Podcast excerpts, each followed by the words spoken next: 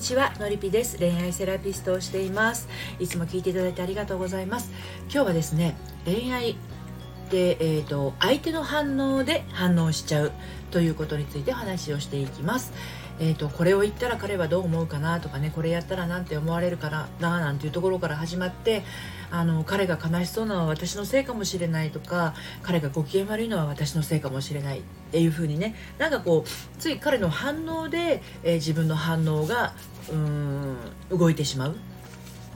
そう。それによってですねあの自分の気持ちっていうものがどんどんどんどん後回しになってしまってるという方ですよね。ただねこういう人たちってなぜかあの彼が嬉しがってるのは私のせいというか私のおかげっていうふうにはあんまりならないんですよね、うん。まあ、そういったところも含めてちょっとお話をしていきたいと思うんですけれどもあの最初にお話した通りですねあのこれ彼が悲しそうなのは私のせいかもしれないとかこれを言ったら彼どう思うかなっていうふうに常に相手の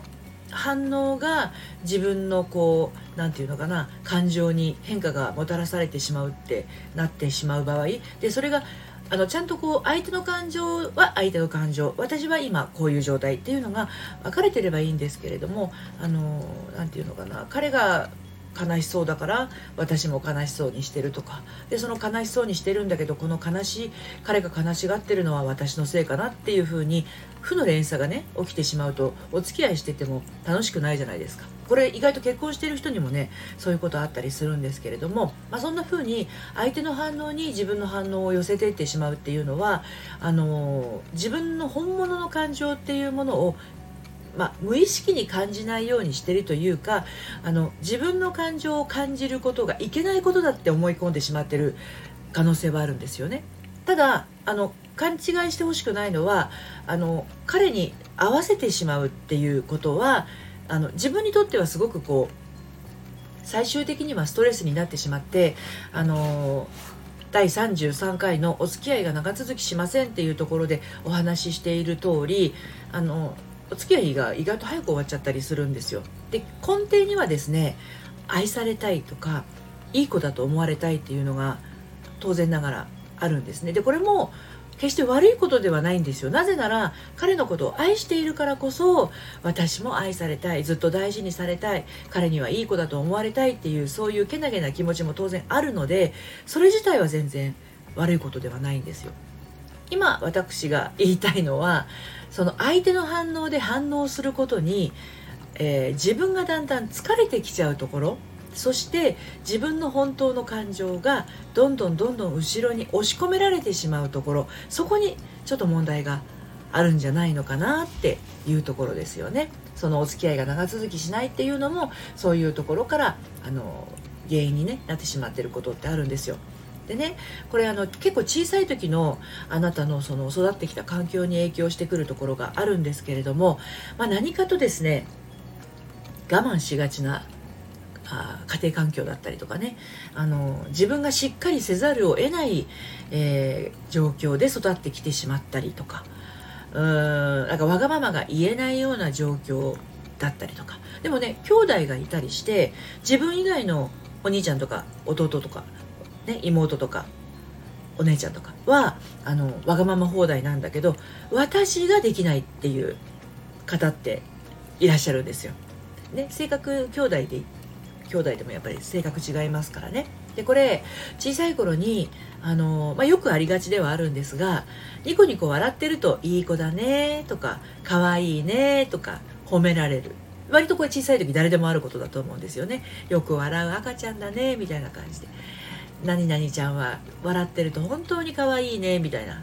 うん、これは私も言われた記憶があるし私も子供に言ったことがあるんですよ。でこれをどう受け止めたかなんですよね。その人が笑ってるといい子だねでちょっとその子が小さい時にねあの泣いたとしますよ。なんか転んじゃって痛かったりして泣いたりとか自分の欲しいものが買ってもらえなくて泣いてたりとかするとあの怒られる。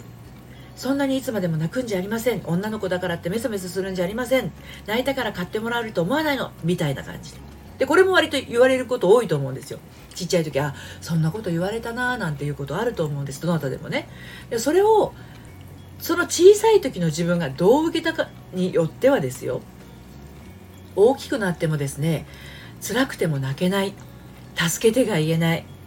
悲しみに浸れないという人意外といるんですよ。で私ものりぴ塾でいろいろなあのお悩みの方のセッションをやっていると小さい頃の記憶がありませんっていう人いらっしゃるの意外と。でそんなに小さい頃苦しい思いもしたことないしお母さんとの仲も良かったしとかお母さんとの思い出自体があんまりありませんとかっていう方多いんだけどいざその頃の自分にあの心が帰るっていう、まあ、ワークをやったりセッションやるんですけれどそうすると何にも覚えてないのに感情だけがブワって湧き上がってきてあちょっと待ってください。涙がみたいな感じ。あなんで泣いてるんだろう私みたいな感じで。あいいですいいです。そのその感情にそのまましばらくあの浸っていてくださいって言うともう涙が止まらなくなってしまって。でその涙が止まらなくなって感情が湧いてくるとああこんなことがあったかもしれませんっていうふうに思い出してくるんですよ。で普段今の年齢で動き回っているとねやっぱりこう日々忙殺されているのでなかなか自分の感情を感じる時ってないと思うんですよね。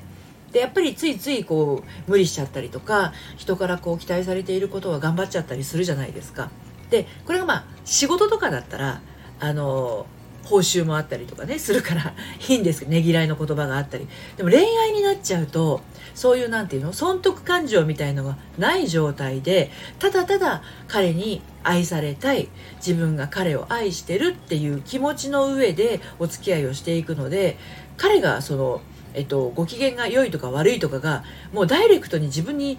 こう自分のせいかなみたいに思っちゃうわけですよ。私がニコニコしていないから彼がご機嫌悪いのかなとかねでも人間って悲しい時だってあるじゃないですか。ね、辛い時だってあるわけでだから彼が笑っているのに私が悲しそうにしていちゃいけないって言って無理に笑顔を作ってたりとかで彼がめちゃくちゃ怒ってたりして自分の私のことじゃなくて怒ってたとしてで自分は全然怒る気持ちもないのに一緒になって怒ってあげたりとかでそうやってずあの相手に合わせていることをやっていくとどんどんどんどん本当の自分っていうものがあのいないわけじゃないんですけど後ろに行っちゃうんですよね。自分の中があの体の前面が表だとしたら背中側に行ってしまいますね。